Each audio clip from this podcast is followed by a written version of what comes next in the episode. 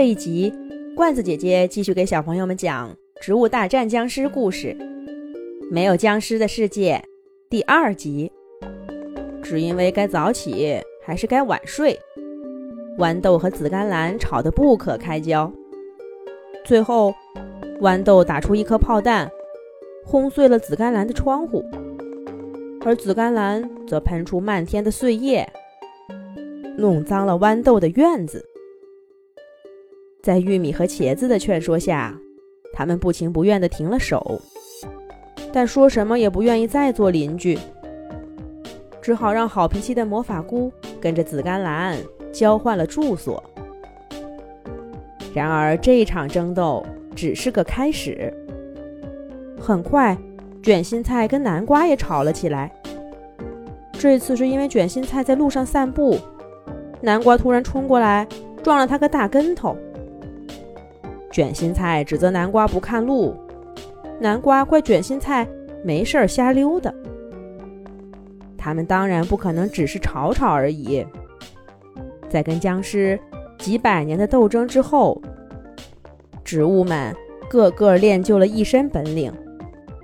南瓜跳起来往卷心菜身上一坐，仗着体重够大，想好好教训教训这个不自量力的家伙。可卷心菜也不甘示弱，它变成一把大伞，把南瓜包起来，让他喘不过气来。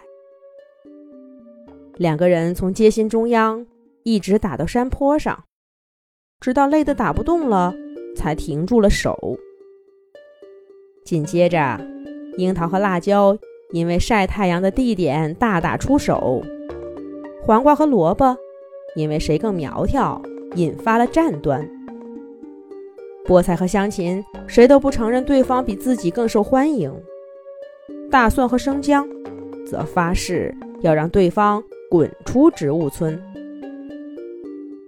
植物们打得越来越激烈，打架的理由也越来越无厘头，参与打斗的植物更是越来越多。早就没有人来拉架了，倒是常常打着打着就碰到另一伙打架的。随便谁说了句什么，矛头就立刻转向，从一对一变成打群架。今天我跟你打得不可开交，明天两个人就合伙对付另外的植物。早上说好了一块找谁算账，没等太阳升到最高处，小队伍就先因为内部矛盾解散了。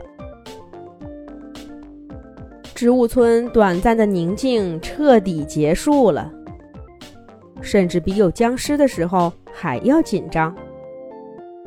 那时至少每次僵尸被打退，大家都会轻松愉快的庆祝。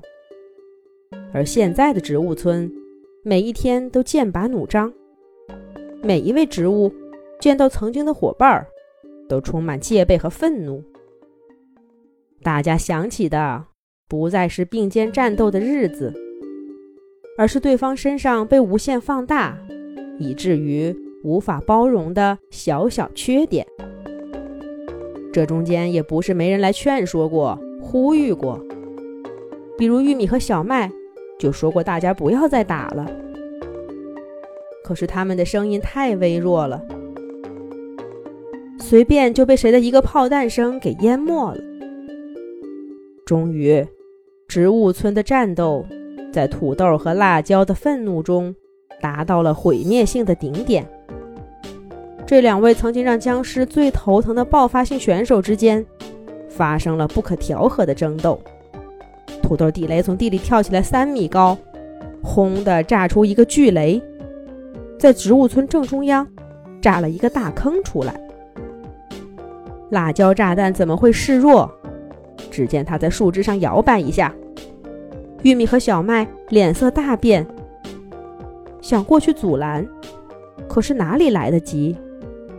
辣椒炸弹的一炮，把土豆地雷没有轰到的地方，也翻了个底儿朝天。这下子，整个植物村都变得一片狼藉。打斗了多日的植物们，终于冷静下来。看着眼前残破的家园，都不敢相信自己的眼睛。就算是僵尸最猖狂的时候，也没有这样啊！我们这是怎么了？是啊，这是怎么了？正当植物们面面相觑的时候，不知道是谁在村口喊了一句：“不好了，大家快准备，僵尸们来攻打植物村了，马上就到！”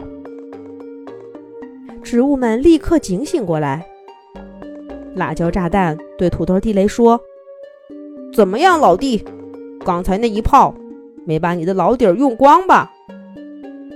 土豆地雷豪迈地拍了拍胸脯说：“我当然行，走，咱们两个打个先锋去。”豌豆射手，我跟你合作；南瓜投手，咱们这对老搭档不能散吧？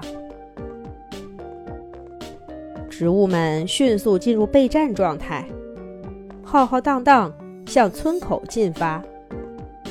这些日子以来的争斗和不快，似乎从来就没有发生过。